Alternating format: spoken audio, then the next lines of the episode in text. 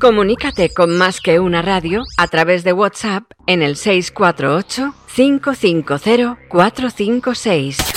648-550-456. Más que una radio.com. Síguenos, síguenos en nuestro canal de YouTube. Más que una radio.com. Más que una radio. La hora del CEO. La decisión final.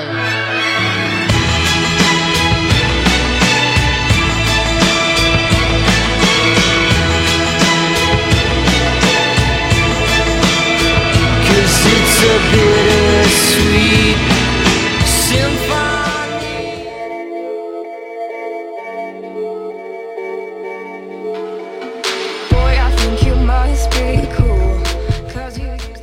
Buenos días amigos y bienvenidos a un programa más de la hora del CEO. Estamos aquí en más que una radio.com. Hoy es miércoles, día 2 de diciembre del 2020, cuando pasan unos minutos de las 11 de la mañana y estamos en el programa 875 que si lo tenemos que decir del 1 al 875 podemos estar aquí unos cuantos minutos. Eso quiere decir que llevamos ya cinco temporadas con las mejores empresas, los mejores directivos y siempre desde un tono de divulgación intentando acercar estas figuras para el público en general. Hoy la verdad que estoy súper contento y no puedo decirlo de otra manera porque tengo a uno de los mejores, si no el mejor, él lo tiene que defender ahora, eh, presidente de la abogacía de España, ni más ni menos, y nos faltaba en más que una radio.com tenemos por fin a Cuatrecasas, a Rafael Fontana. ¿Qué tal, Rafa? ¿Cómo estás? Muy bien, muchas gracias. Y espero que vosotros también estéis bien.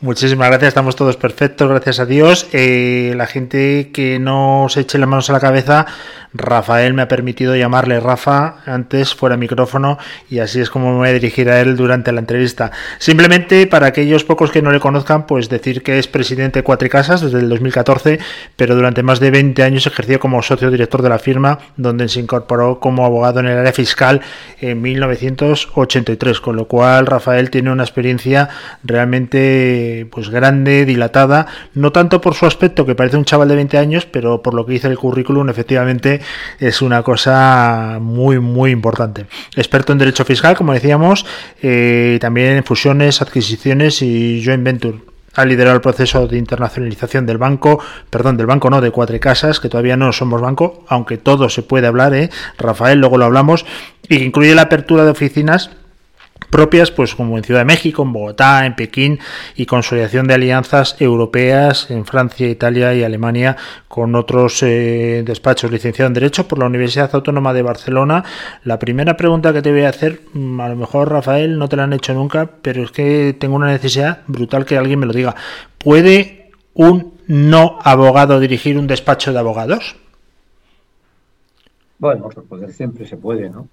Lo que pasa es que es más complicado, es decir, eh, hay que conocer bien la profesión para dirigir un despacho de abogados. Porque al final, no, dirigir un despacho de abogados estás dirigiendo a personas y, diriges a abogados. Y los abogados son, es cierto que somos a veces un poco primadonas eh, y, cuesta un poquito más, ¿no? Eh, supongo que es posible, supongo que es posible. No es algo que, que sea muy común, o yo no conozco a nadie que a ningún despacho relevante el, nuestro planeta que esté dirigido por no, abogados.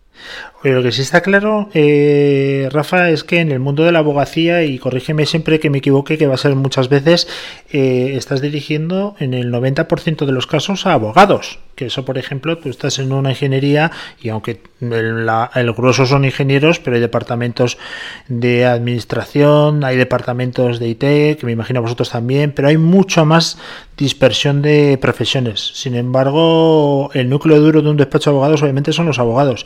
Eso quiere decir que el nivel es alto, la competición es alta y me imagino que no debe ser nada fácil, ¿no? Liderar un, grupo de élite de tantos abogados porque me decían que eh, prácticamente sois más de 1200, prácticamente por ahí rondáis. Efectivamente. A ver, no, nosotros, eh, que esto Vamos a ver cómo te lo explico. Nosotros, efectivamente, somos una firma de abogados en donde, ah, pero hay, dos, grandes amuras en, el despacho. Una es, y amura es concepto eh, de la navegación, como sabes. Eh, uno es el, lado productivo, que están los abogados, y otros luego está lo que es todo el back office, donde están lo que llamamos todos nuestros profesionales de organización. Y el despacho no sería lo que es hoy si no tuviésemos un equipo de profesionales de organización como el que tenemos, en donde, por supuesto, tenemos a licenciados eh, superiores. Para decirte, hablando antes de, del Departamento de Tecnologías, nosotros tenemos más a más de 50 ingenieros de, de telecos trabajando con nosotros y no están únicamente en el back office, sino que están muchas veces cerca de nosotros porque cuando, cuando ellos conocen mejor qué, qué, trabajo hacemos, nos ayudan mejor. ¿no? De la misma manera que cuando un abogado conoce mejor qué es lo que la tecnología le puede dar, eh, trabaja mejor, más eficiente eh, y hace mejor su trabajo. Por lo tanto, sí es cierto que la dirección del despacho incluye no solo abogados, sino también otras profesiones eh, y que son tan importantes o más que los abogados. Porque tenemos, Rafael, en España tan buenos abogados, tan buenos despachos, eh, que, ve la gente. Y fíjate, te voy a comentar una cosa que poca gente sabe. Yo este año me he matriculado en Derecho. ¿Qué tiene el Derecho que nos gusta tanto y nos metemos tanto? Bueno, el Derecho es, apasionante, ¿no? En sí mismo, el, mismo el, ejercicio de la abogacía eh, es algo apasionante y que requiere tener mucha vocación es muy diverso y por lo tanto es muy divertido. Eh, cada día te levantas y te encuentras una cosa nueva encima de la mesa eh, y, eso es lo que yo creo que lo hace muy, muy atractivo. Luego tiene, tiene una recompensa muy grande que es eh, cuando, cuando tú el, cliente lo, está satisfecho con tu trabajo y te lo reconoce. es probablemente sin, mm, el mejor retorno, el mejor premio que tiene el abogado es cuando eh, la palmada en la, espalda del cliente que, está muy contento con el trabajo que has hecho. ¿no? Pero sí me gustaría destacar eso, lo que has dicho respecto a los, los abogados españoles. ¿no?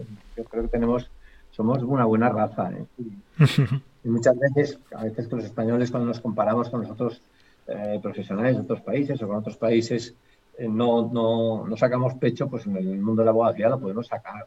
Oye, no en vano, entre, si te miras en Europa continental, de los cinco primeros despachos eh, europeos en la Europa continental, tres son españoles, eh, lo cual dice mucho de, de, lo que es la abogacía española. La verdad que tenemos entre escuelas de negocio y despachos de abogados es un orgullo ¿eh? salir a pasear por Europa y por el mundo porque somos de los mejores. Yo soy el típico que utiliza el somos cuando es algo bueno, ¿eh? como en el fútbol. Hemos ganado y han perdido. Aquí me sumo yo al carro y digo que tenemos a los mejores abogados y que somos los mejores.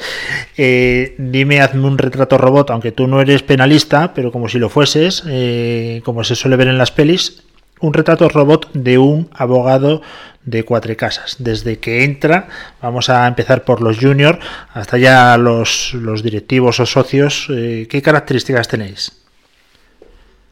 Bueno, mira, esto es un tema, es verdad que es, que es, exigente. ya sabes que, el éxito de, la, de, los, de, los, proyectos es rodearse de personas mejores que tú. Y yo te puedo decir que, que, el, despacho lo componen eh, profesionales muchísimo mejor que yo. ¿no? Yo otro día le contaba a un amigo que me dice, mira, yo ahora, yo ahora no pasaría las pruebas para entrar en el despacho, es que no las pasaría. ¿eh? Eh, y por lo tanto, em, eso es, una prueba de que la exigencia va en aumento año en año. ¿no?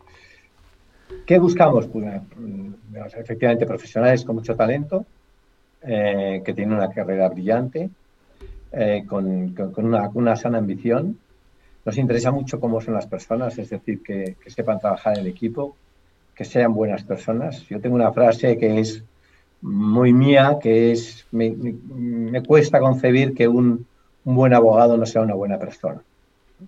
Em, la característica de, un en un despacho como el nuestro es que te exige saber eh, trabajar en equipo, cuando antepones el bien global versus el, bien individual o el, interés individual, es cuando realmente estás sacándole provecho. Y entonces, eso es lo que buscamos, alguien que, que, comulgue absolutamente con lo que son nuestros valores eh, y que tenga mucha vocación, ¿no? que le entusiasme lo que haga.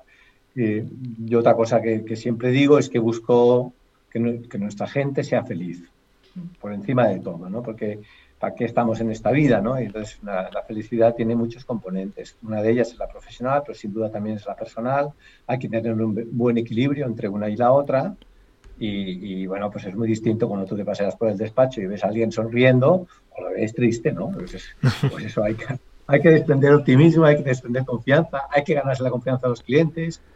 Y, bueno, es, es, toda esa serie de características que los eh, ingleses, eh, los, los, anglosajones llaman las soft skills, es algo que también eh, intentamos buscar, formar y practicar.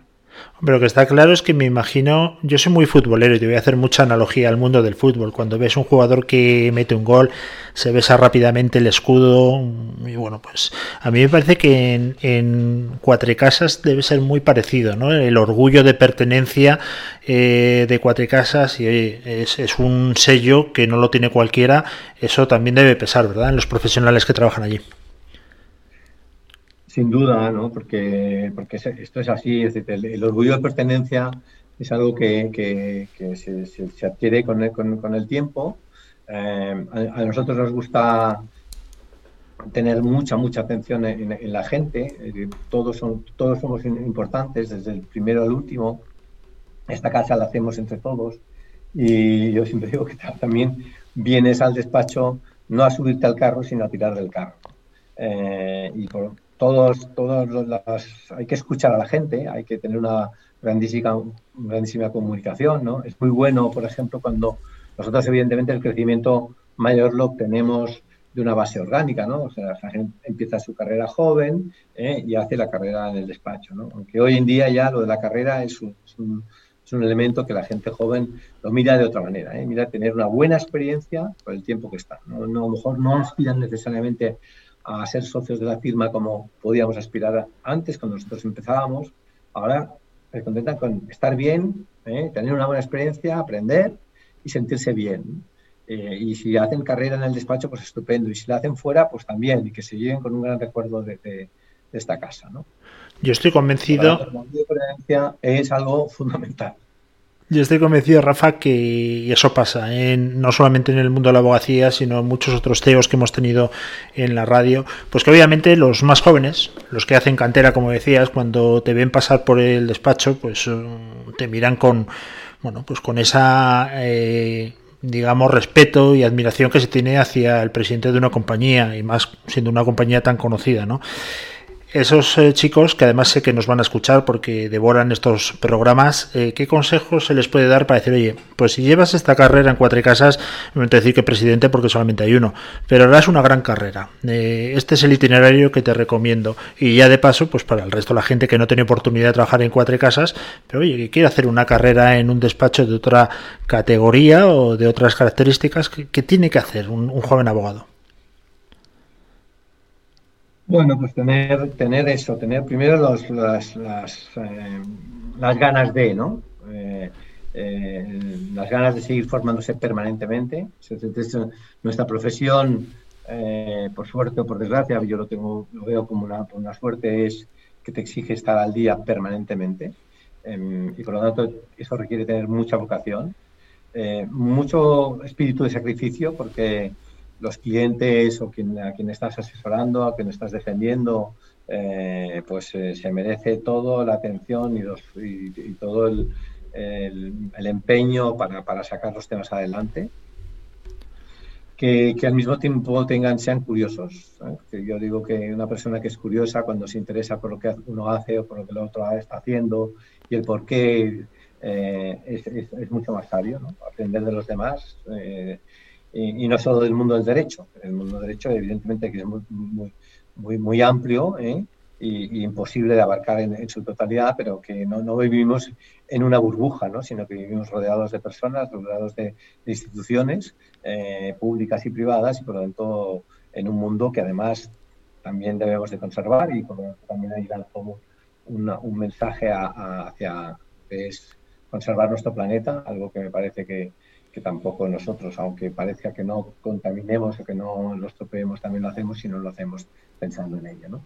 Por lo tanto, mm, así resumiendo, sería, oye, mm, no dejar de, estudiar, saber trabajar en equipo fundamentalmente, ser curioso e intentar ganarse la confianza de la gente. Y si nos vamos ya un poquito más arriba, nos vamos a los senior, a los socios, eh, esto es como un equipo de fútbol, ¿no? Me imagino, no lo sé, eso me tienes que sacar tú de dudas, en el sentido que un entrenador poco le va a enseñar ya a un jugador de élite.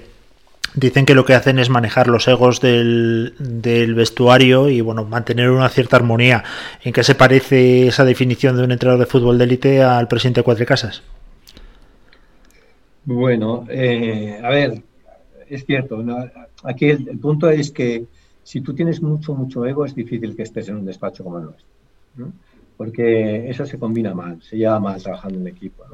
Eh, y, si uno piensa que lo sabe todo, peor. Entonces ya cuando yo me encuentro con el que aquel que lo sabe todo y que siempre tiene razón, ya empiezo, empiezo a pensar que no es inteligente o que no es lo suficientemente eh, sabio, porque a mí distingo entre la inteligencia y, la sabiduría, ¿no? Saber pues, colaborar eh, y, aprender de los demás. Una de las cosas más difíciles que existe en una organización de profesionales es poder compartir el conocimiento. ¿no? Cuando tú compartes tu conocimiento y, para eso lo has de verbalizar o lo has de expresar y lo has de poner en un documento, sea en un papel, sea en un disquete, sea en una, en una base de datos, eso lo compartes, eso, nos hace a todos más, más, sabios. Eh, y, a la organización como tal. Y, cuando uno piensa, bueno, este es mi cliente, no, no, este no es mi cliente, es mi cliente del despacho. Y por lo tanto, debemos de pensar que quién es aquel que puede hacer mejor el trabajo para no, eh, no tener un sentido de, propiedad de, de, ese cliente, de ese asunto, sino eh, en pensar que a lo mejor hay alguien que lo puede hacer mejor que tú y por lo tanto estaremos haciendo un bien para, para la casa que si eso lo hacemos de esta manera.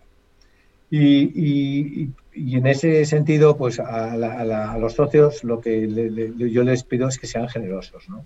Eh, sean generosos en el sentido de que han de introducir a, la gente más joven en, los clientes, darles oportunidades, salir ellos a buscar nuevos, clientes, eh, no, acomodarse en la poltrona, esto hay que esto tiene sentido si, si nosotros eh, crecemos y no, no, hay por qué crecer en tamaño, sino que hay que crecer mejor en, sí mismo, en ser mejores cada día, ¿no? Y eso es lo que nos, nos, puede hacer grandes, porque al final nosotros estamos de paso, esto es una firma en donde eh, tú eres propietario, eres socio de, de, de, ser, ser, socio de la casa significa que eres propietario de la, de, la firma mientras trabajes. Cuando dejas de trabajar, dejas de ser socio de la firma y hay otros que entran, ¿no? Y por lo tanto, eso es lo que se trata, ¿no? Pero dejar una herencia mejor de la que, ti, de la que tú recibiste. La verdad es que podríamos contar, eh, no te digo con los dedos de una mano, obviamente, porque estaría exagerando, pero no son muchas las empresas que se las conoce por su nombre. Cuatro Casas, una de las cosas que tiene es que tiene un nombre que abre puertas. Es un nombre ya que, que bueno, pues a mí me llaman por teléfono, Rafael, y me dicen que es un abogado de cuatro casas y yo ya me pongo a temblar. Ya luego a lo mejor me llama para felicitarme por mi cumpleaños, pero de momento me pongo a temblar. Eh, ¿Cuánto pesa ser el máximo responsable de la compañía en toneladas métricas? ¿Cómo se mide eso? Yo no sé cómo se mide el legado, el despacho, el futuro que tiene que dar 1.300 trabajadores de élite y de lo mejor de la abogacía. ¿Eso se puede compaginar con una vida tranquila? Sí, sí, sí, porque es, es, mucho más aparente desde fuera que desde dentro, te lo digo de verdad, ¿no? Sí que es, una responsabilidad compartida con todos los socios. ¿eh? Digamos que cuando antes te decía lo que es el partnership y es que todos los socios somos propietarios, cuidamos a nosotros, ¿no? O sea, depende de lo que hagamos nosotros para que, para que nos vaya bien, ¿no? Y para que nos vaya bien, insisto, no solamente a los socios, sino a toda la casa.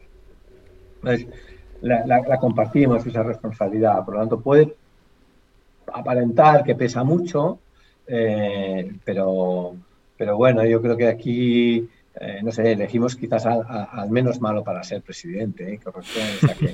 que, mm, si no hay un Rafa habrá un que sea el que venga y, y, lo, hará también como yo, o mejor, ¿no? Lo que se pretende es que lo haga así y por lo tanto no, no, no, no, no especialmente. ¿no? Yo, no, yo, no me, yo me considero una persona perfecta, no, no, no con una inteligencia superior, ni muchísimo menos, sino trabajador, responsable y que sobre todo me he sabido rodear de, gente mucho mejor que yo, ¿no? que me ayuda a hacer las cosas y, salimos de eso de, la mejor manera que podemos o sabemos. Bueno, el, ser superior, como dijo Butragueño, que ahí se pasó de pelota, era Florentino Pérez, que eso la verdad que le va a perseguir toda la vida. Eh, ya te he dicho que me gusta mucho el fútbol y que voy a meter muchas cosas de fútbol. Eh, te quería hacer una pregunta. Eh, ¿En qué gasta Rafael Fontana o invierte su tiempo libre? Si es que te queda algo. Sí, sí, me queda, me queda tiempo libre. Mira, mmm, hago, hago deporte, trato hacer eh, todo el deporte que puedo. Bueno, tengo, tengo una mujer, una partner que es además deportista profesional, eh, que es olímpica y medallista olímpica, y eso me hace, me hace, intentar estar en forma. No es para seguirla, pero sí para al menos no quedarme muy, muy atrás de ella. ¿no? Eh, estar con los amigos, disfruto mucho de los amigos y de la familia. Y, y ser muy curioso, ¿no? E intento formarme en, en otras cosas. Eh, me gusta eh, leer, eh, me gusta también el mundo del cine y eso quizás me viene por mi hija, porque mi hija es guionista de cine. y ya está, y decir con esto, ¿no? Disfrutar de la vida, ¿no? Si tengo, yo soy, no sé, tengo la suerte de ser optimista por naturaleza y, sentirme feliz, y, pero me siento absolutamente un privilegiado eh, no en, lo material, sino en lo espiritual. Absolutamente privilegiado. Bueno, y también, Rafa, el amor por los animales, ¿no? Y el medio ambiente, que antes lo has comentado, está muy presente también en tu vida. Sí, está. Lo, está porque, yo soy vegano, es decir, no, no tomo proteína animal, Y lo soy vegano porque, porque lo es mi mujer, ¿no? Porque mi, mi, mi, mi, mujer, mi pareja, es vegana y, eh, estando con ella, pues ella me, convenció de que, de que, el veganismo tiene, tiene un sentido, ¿no?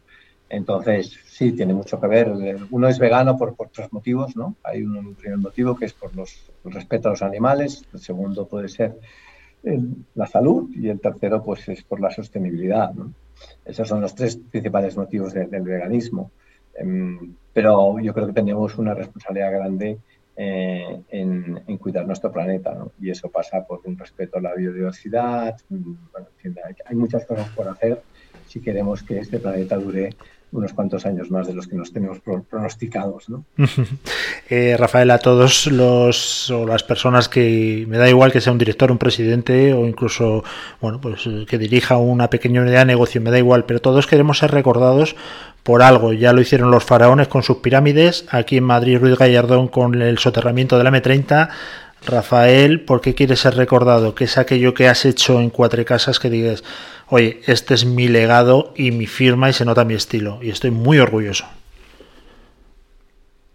Bueno, no, eh, no especialmente yo, sino que todo, toda una generación de, de, abogados de, mi generación, ¿no? De haber construido un, pues un despacho que, que, cuando yo empecé pues éramos 19 contando pues todos, constituíamos la firma y, ya lleva unos cuantos años, pero lo hemos convertido en una institución que está por encima de las personas, eh, que pretende hacer, eh, hacer el bien y no hacerlo bien, que pretende hacer el bien, o sea que mm, para mí es algo distinto, ¿no? Puede parecer igual, pero no, es lo mismo. Eh, que, da oportunidades, que, que, no, que no está solo, que en el sentido de que no, no va haciendo, no, no me interesa tanto el, el, cuánto, sino me interesa mucho más el cómo, ¿no? Cómo hacemos las cosas eh, versus, versus eh, dónde, llegamos, ¿no? Que, me interesa más cómo llegamos a los sitios y cómo hacemos, ¿no? Es un poco esa, esa, esa espiritualidad o ese, ese buen hacer, que es lo que me gustaría que en su caso eh, es algo que está intrínseco en los valores de la firma y que así siga siendo.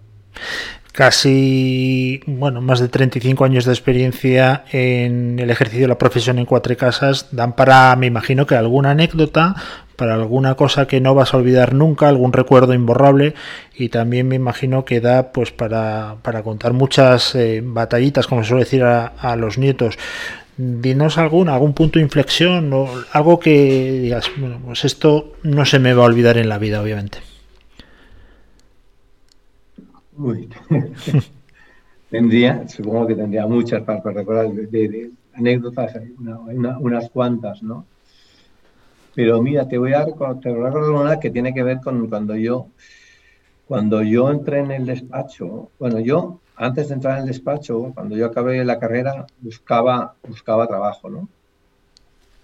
Y tuve la oportunidad que, que me entrevistasen eh, en Cuatro Casas. Y me entrevistaban en Cuatro Casas eh, un señor que era amigo de un, amigo de mis padres. Y entonces no, no, no, no, no, no, pasé, no, entré, eran, muy, muy pocos, ¿no? Bueno, y entonces inicié, yo inicié mi carrera profesional en, en Arthur Andersen eh, y, empecé allí como fiscalista, digamos, entonces en la oficina de Barcelona exclusivamente dos. Y cinco años más tarde, pues me, me, me, vinieron a buscar, ¿no? Pues por un, una cosa curiosa, ¿no? Es este, que, que, entonces me hice valer más y, y, y, y bueno, entonces eh, empecé mi carrera en, en, en, cuatro casas, ¿no? Pero yo hubiese querido haberla empezado cinco años antes. Y el destino me llevó a que la que empezar cinco años más tarde y creo que fue muy bueno porque eh, de alguna manera, eh, y esto sí que yo mencionarlo, eh, yo empecé en, en Casas porque Emilio Casas me, me vino a buscar, era, habíamos estudiado juntos en el colegio, yo había estado, esos, como he dicho antes, cinco años en Andersen, en Andersen había aprendido lo que era trabajar en una compañía de, servicios profesionales norteamericana, multinacional, y eh, la, lo que quería era mezclar la experiencia de un despacho totalmente nacional, local, con una práctica internacional o de una firma internacional. Eh, Rafa, ¿cacharreas mucho? Eh, cacharrear para los ingenieros que presiden una empresa es que les dejen opinar sobre cómo tiene que hacerse el puente, pero ellos tienen que gestionar. En tu caso, ahora además no te podrías aburrir, porque entre los paraísos fiscales de Madrid, entre las subidas de impuestos que va a haber, etcétera, me imagino que tú estarás como un león enjaulado, ¿no? Yo quiero, quiero estar en el campo de batalla. ¿Te dejan o no? Eh, no, bueno, ya, ya. yo, es, cierto, lo has mencionado, yo, era fiscalista de origen, ahora es imposible. O sea, ser fiscalista requiere una formación constante que, me imposibilita, ¿no? Yo no soy capaz de hacerme la declaración de renta ni declaración de patrimonio. Eh, tengo los conceptos claros, creo que aporto cosas cuando hay que hacer estrategias desde el punto de vista fiscal, pero es imposible. Yo no puedo hoy asesorar a nadie sin tener al lado a gente. Eh, preparada y muy especializada, ¿no? El mundo del derecho fiscal ha cambiado mucho. ¿no? Piensa que yo empecé mi carrera, donde empecé mi carrera, entonces se produjo la, la famosa ley de, de, amnistía fiscal y de, y de, regularización fiscal y la creación del impuesto extraordinario al patrimonio, que aún sigue siendo extraordinario, pero, pero es patrimonio, ¿sabes? Os llamaré de todas formas, porque yo si algo tengo, Rafa, es el dinero por castigo. Ahí ya no sé qué hacer con él. La verdad es que tendremos que hablar. La última pregunta, Rafa. Eh, el tema del COVID. Eh, bueno, obviamente pues ha cambiado todo. Eh, ¿Cómo esperáis vosotros del despacho? Me imagino que habéis hecho muchas cábalas, cálculos. Para algunos sectores bueno, para algunos malos. Ahora el bancario estamos viendo que hay procesos de fusión, etcétera, que se tienen que acelerar. ¿Cómo lo veis vosotros? Mira, hombre, nosotros somos en ese sentido privilegiados por dos cosas, ¿no? Una es porque tenemos trabajo, ¿vale? No todo el que querríamos el que tendríamos en situaciones normales, eso es normal, pero tenemos trabajo. Y segundo, porque podemos hacer el trabajo. Es decir, nosotros, y eso es una característica pues muy en el ADN de Cuatro Casas, es que siempre estamos en el tema de la innovación y la tecnología, vamos a decir, un paso por delante, o al menos si nos lo reconoce, eh, reconoce no solo nuestros más directos competidores, sino en el, también en el mundo internacional. Y te lo digo porque yo me paseo por Nueva York o por eh, San Francisco y no tengo mucho que envidiar a las firmas que veo por allí. Y nosotros nos confinamos, por ejemplo, antes de que lo de, se declarase el estado de alarma. Y nosotros de un día para el otro eh, estábamos conectados, 1.600 personas, estábamos absolutamente conectados todos, eh, haciendo Zooms eh, en, en, el día siguiente. Entonces, bueno, eh, ¿qué ha pasado? Nosotros teníamos, por ejemplo, teletrabajo antes, ya, ya teletrabajábamos, pero, pero no nos lo creíamos, no nos lo creíamos. Eh, y ahora se ha demostrado que, que, que, se puede trabajar perfectamente en teletrabajo, que puedes eh, combinar muchísimo mejor la vida personal y la vida privada. Es cierto que hay unos que hay circunstancias distintas y personales y por lo tanto hay que estar atento a ellas porque no, no, es lo mismo mi situación que la puede ser la de un abogado joven que a lo mejor está conviviendo con otras personas o con que tiene niños, que son circunstancias distintas. ¿no? Pero, por ejemplo, yo creo que sí que cambia radicalmente la forma de trabajar. ¿no? Va, o sea, lo que nos ha hecho el COVID ha sido avanzar exponencialmente en el uso de las tecnologías. Eh, desde el punto de vista cultural ha sido ese cambio radical. Es que nosotros ya estábamos, estábamos muy alto, pero no todo el mundo, no todos mis socios se creían que se podía trabajar y se podía trabajar más eficientemente como estamos trabajando. ¿Que es necesario el contacto físico y el, ir a la oficina? Sin duda, ¿no? porque no, no va a ser todo una cosa o la otra. Y por lo tanto, en eso es importante. Eh, o sea, este es un paso importante. Y la otra es mucha atención, o lo más importante, o quizás lo único importante. ¿no? yo, eh, lo más importante de la salud no lo es, lo, único importante. Sin salud no hay nada, sin salud no, no interesa si está bien, si el despacho va bien, si es el cliente, no, si no tiene salud, pues que ya me explicarás.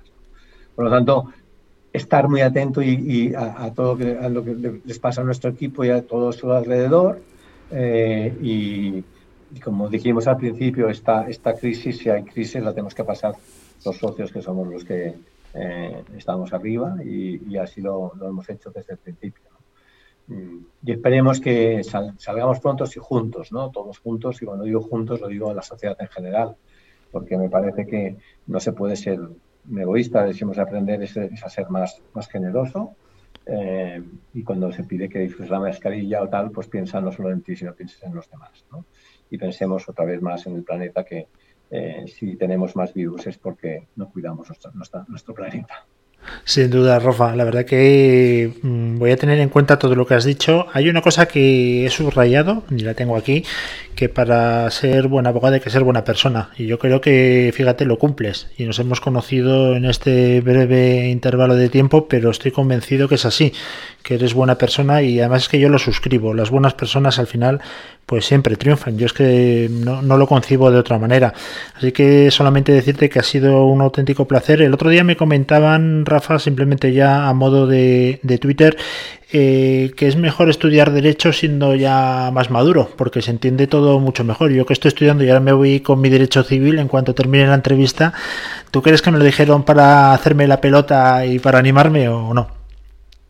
Seguramente, no, no seguramente, no. Yo no, o sea, eh, como te decía, el derecho, se, el mundo del derecho nunca dejas de, estudiarlo, ¿no? Porque has de estar al día, porque las leyes cambian, ¿no?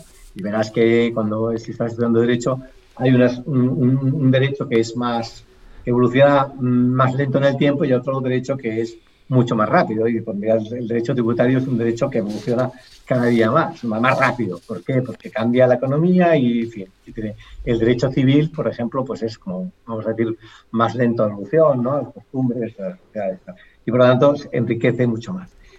Uno es más sabio cuantos más años tiene, por desgracia. bueno, por desgracia, pero es cierto que, mira, eso es una cosa, aprovechando tu reflexión, Rafa, que es verdad que cuanto más experiencia tienes, menos te preguntan. Es una cosa eh, curiosa, pero bueno, eso se lo pierden. Quien no lo haga, desde luego. Nosotros valoramos mucho la experiencia. Debe ser yo ya porque pinto muchas canas. Eh, Rafael Fontana, presidente de Cuatro Casas, que ha sido un auténtico placer. Que lo que te decía, creo que sois todos buenas personas. Y la verdad es que ha sido un auténtico placer estar contigo. Espero poder conocerte personalmente cuando estés por Madrid, nos quiten parte de las restricciones del COVID y demás, porque siempre será muy agradable tenerte aquí en el estudio. Nada más, un fuerte abrazo, Rafael, y que te deseo todo lo mejor a ti y a todo el despacho. Luis, muchísimas gracias. Un placer haber tenido la entrevista. Creo que has puesto demasiados halagos. ¿eh?